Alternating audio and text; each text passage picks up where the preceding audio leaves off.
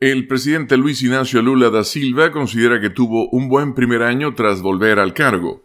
La economía brasileña está mejorando, el Congreso aprobó un proyecto de reforma fiscal largamente demorado, los agitadores que querían derrocarlo están en la cárcel y a su predecesor y enemigo político Jair Bolsonaro se le prohibió postularse a un cargo público hasta 2030. De todas maneras, el mandatario de 78 años ha pasado apuros para incrementar el respaldo del que goza entre la ciudadanía y los legisladores, destaca la agencia AP.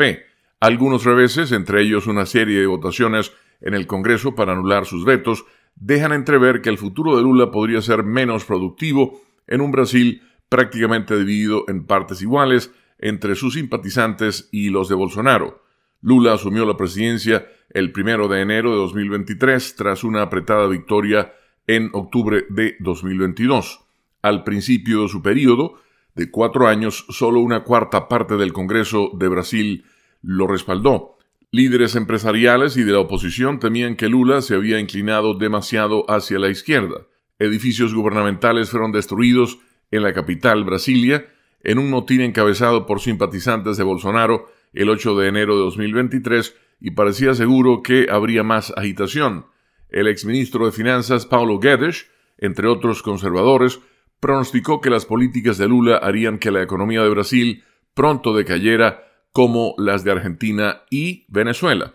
Se pronostica que la economía de Brasil, no obstante, crecerá 3% este 2024 en lugar de las seis décimas porcentuales que prevén los economistas de mercado.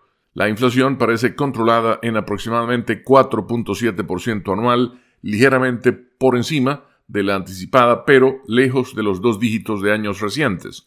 La tasa de desempleo cayó a 7,5% en noviembre, un punto porcentual por debajo del día en que Bolsonaro dejó la presidencia.